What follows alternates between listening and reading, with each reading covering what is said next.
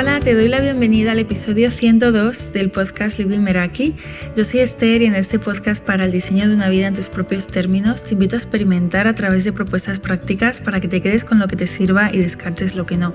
Me puedes encontrar en Instagram como lady.meraki y en las notas del episodio encontrarás un enlace para hacerte con el diario 2024 en tus términos, que por fin está disponible y es el ritual por excelencia de cada final de año en esta comunidad para que te regales un espacio de conexión y calma del que saldrás renovada, enfocada y llena de claridad, repasando tu 2023 y diseñando tu 2024. Como cada año, en este mes apuesto por episodios temáticos adaptados a la época del año en que estamos y, y, también un poco por la energía que hay en el ambiente. Y es que cuando nos vamos acercando a finales de año, a menudo nos damos cuenta de que hay objetivos que teníamos y no hemos cumplido o intenciones que queríamos materializar y al final pues no se han dado tal y como queríamos o proyectos que queríamos iniciar o hacer crecer. Todas hemos estado ahí en algún momento creando esa lista de intenciones que escribimos a inicio de año, pero que a medida que va pasando el tiempo, pues algunas de estas intenciones u objetivos se van quedando en el olvido o se convierten en intentos eh, frustrados.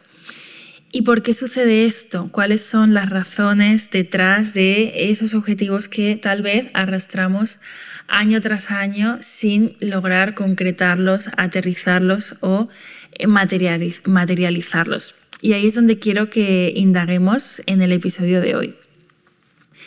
Leer más libros, aprender un idioma, hacer más deporte, emprender un proyecto, ahorrar, comer saludable, madrugar, meditar, poner límites, viajar más, tener mejor autoestima, ser más disciplinada. ¿Te suena? Todos ellos son objetivos comunes y ahora vamos con las razones por las que arrastramos los mismos objetivos año tras año o algunos de los que iniciamos se quedan a medio camino.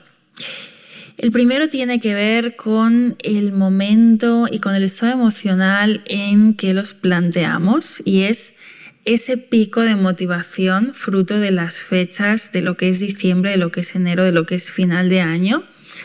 Y es que llega este mes del año y nos paramos a pensar en cómo ha sido nuestro año y en cómo nos hubiera gustado que fuera probablemente sea el momento eh, del año que más tiempo dedicamos a la introspección. Nos dejamos llevar por el mood de la época y creamos objetivos en formato lista de deseos. Nos venimos arriba y nos podemos nos ponemos a pedir aquello que, mm, que, nos gustaría, visualizamos el resultado y a veces perdemos también de vista el proceso. Yo me puedo emocionar, por ejemplo, con la idea de emprender. A lo mejor estoy en un trabajo por cuenta ajena que no me termina de encajar y digo, wow, este es mi año de poner en marcha mi proyecto, me veo ahí. Pero claro, yo puedo idealizar el resultado y perder de vista lo que va a implicar emprender, lo que sería bajar eso a mi día a día. Por eso, plantear objetivos como una lista, eh, nos sale pues una lista muchas veces muy larga Luego la miramos a final de año y nos frustramos. Otro de los motivos es tomar objetivos prestados, o bien los objetivos o bien el camino para llegar a ellos, ¿no? Y algo que para mí caracteriza el vivir en nuestros términos es que aquello que digo que quiero para mi vida está alineado conmigo y no con las expectativas del entorno o lo que se espera de mí.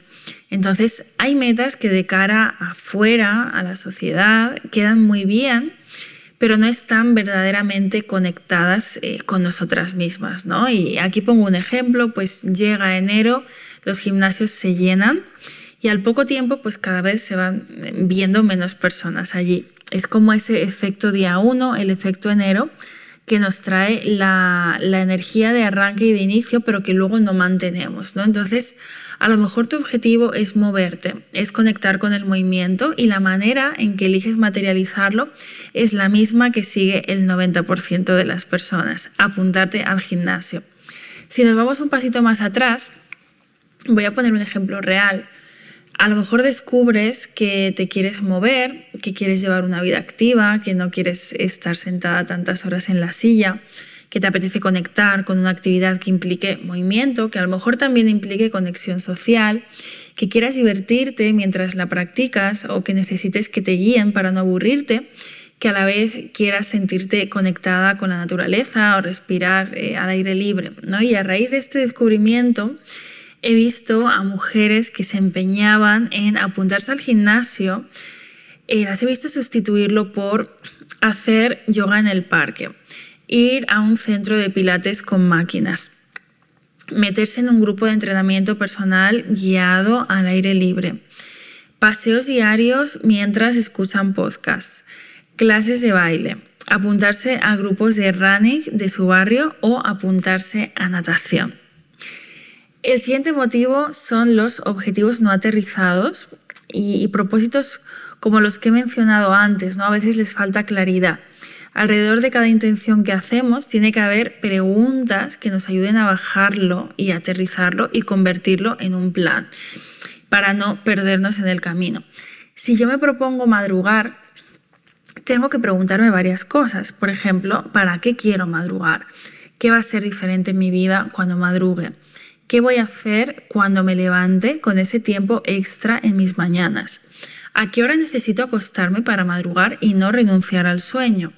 ¿Qué tiene que pasar para que consiga acostarme antes respecto a la hora en la que me acuesto habitualmente? Y eso pues parece una tontería, pero igual la hora en la que estoy cenando no es compatible con acostarme a la hora que quiero y por tanto no madrugo.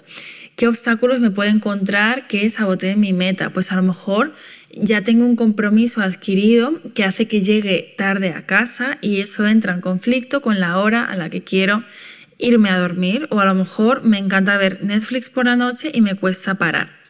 ¿Cómo puedo ponérmelo fácil? ¿Qué ritual de noche puedo seguir para cumplir con mi propósito? ¿Cuándo voy a empezar a hacerlo?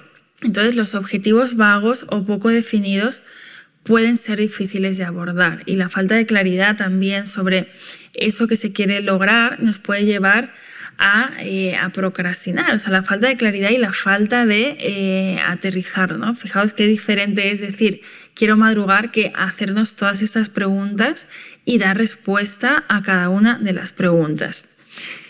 La siguiente razón es la resistencia al cambio. Y es que a menudo nos proponemos eh, cosas que nos sacan de nuestra zona de familiaridad y luego nos encontramos obstáculos en forma de resistencias internas.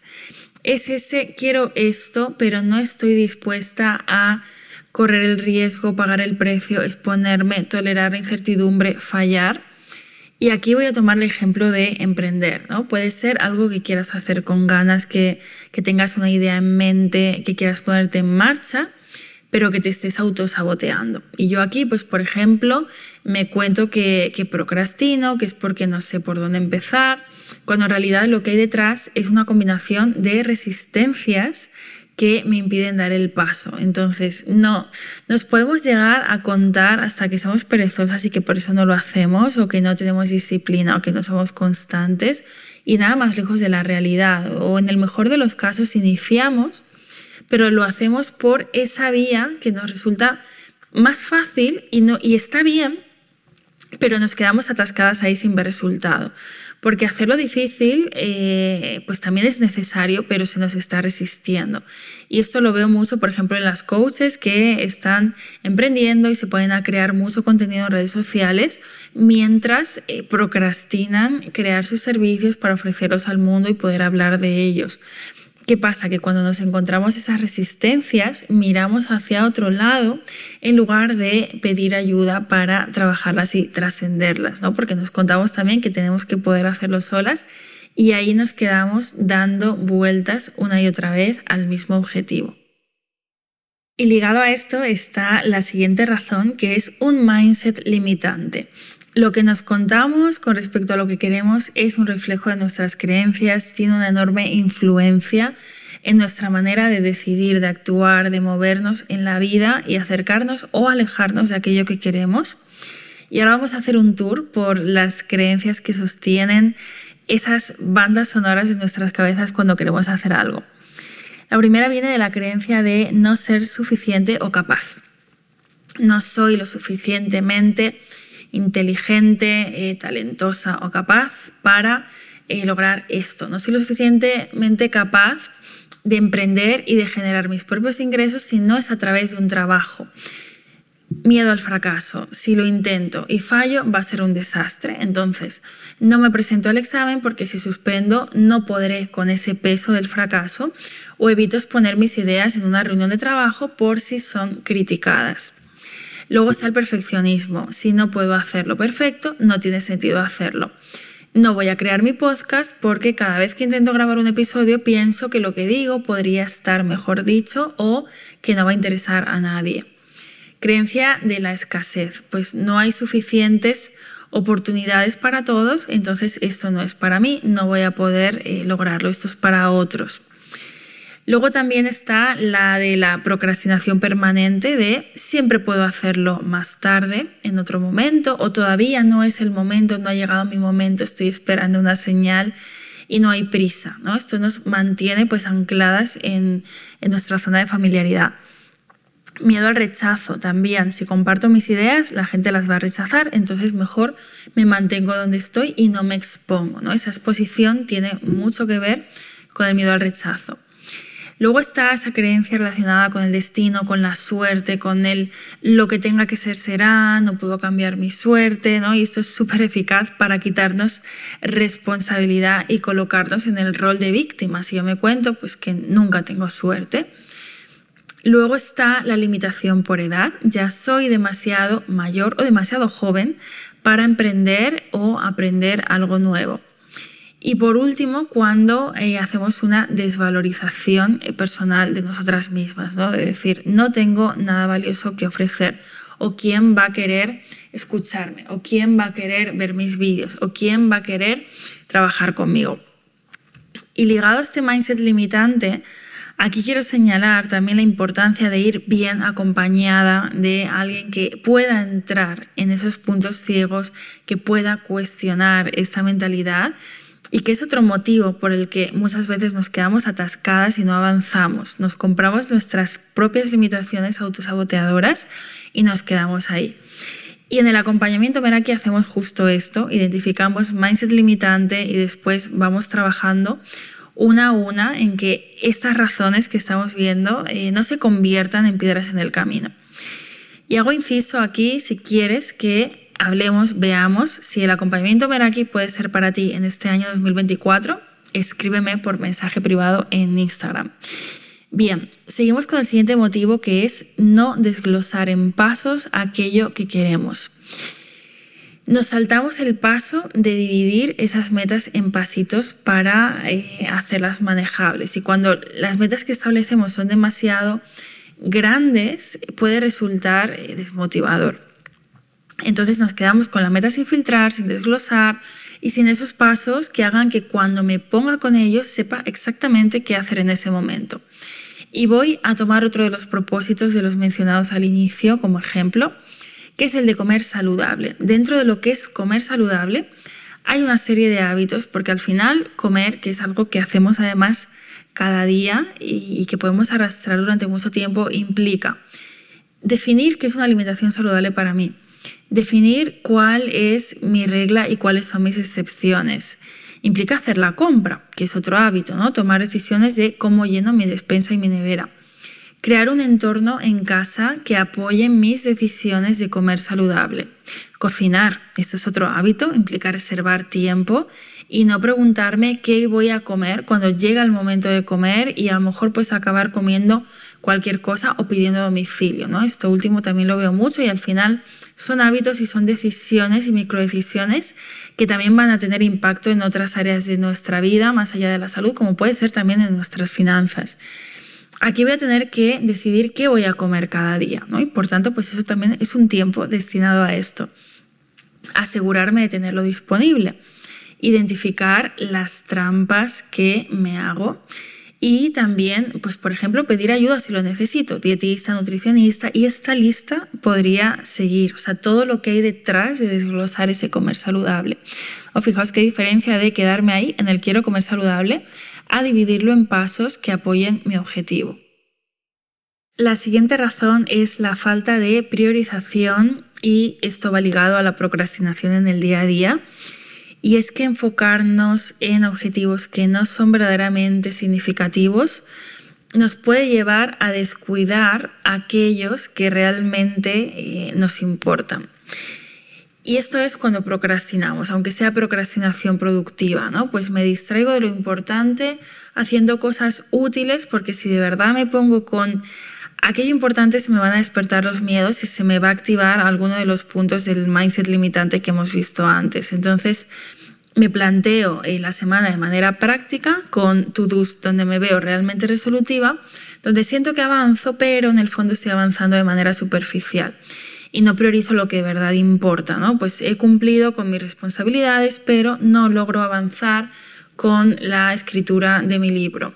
Tengo la casa súper ordenada, pero no me he sentado con mi rutina de autocuidado financiero. Otro mes más que lo he dejado pasar.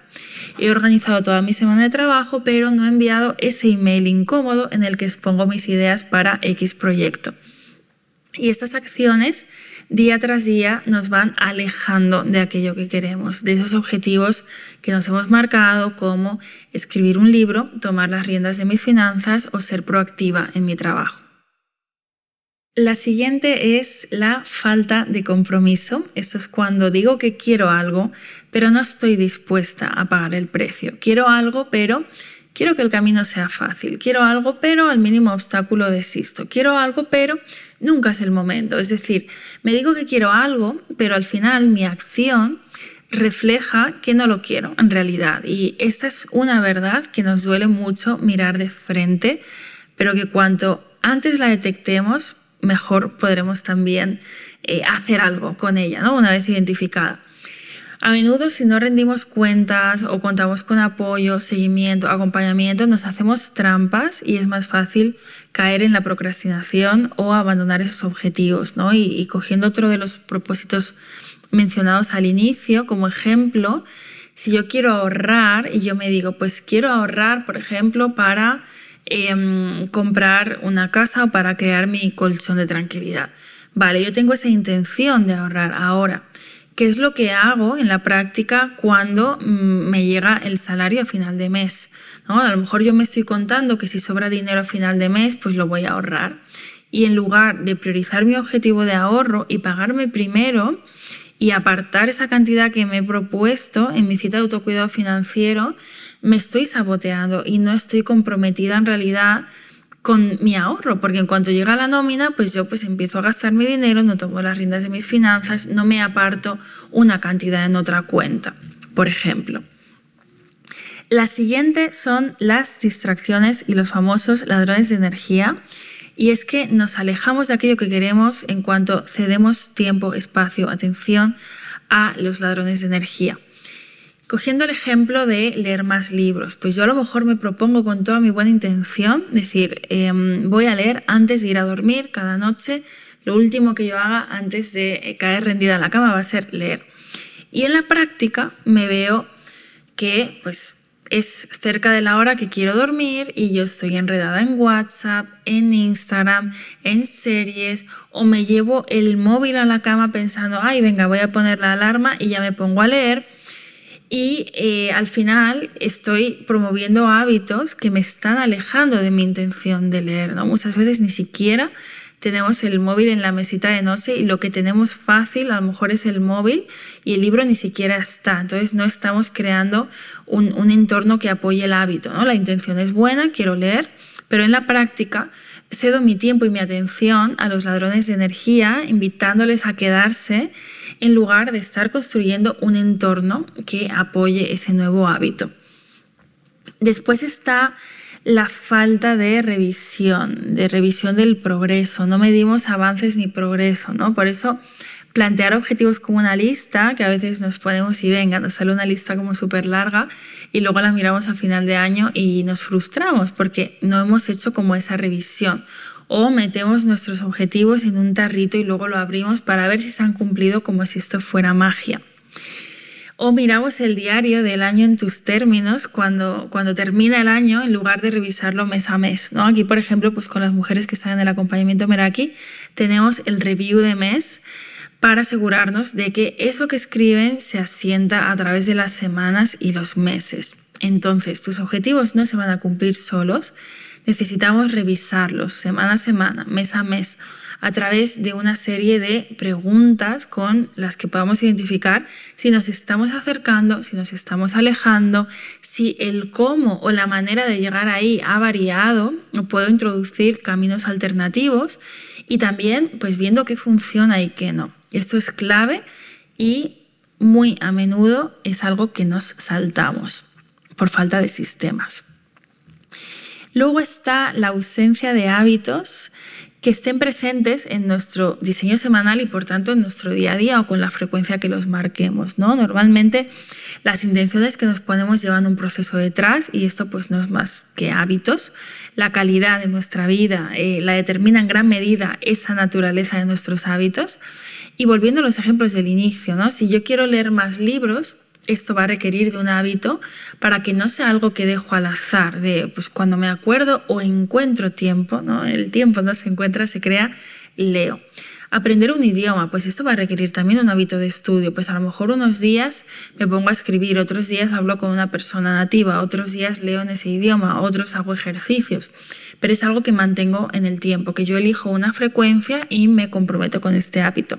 Hacer más deporte, lo mismo, va a requerir de hábito emprender un proyecto, pues va a requerir que le dedique tiempo y que yo me sienta conectada a ese proyecto X días a la semana donde haré X acciones y tener esto bien definido.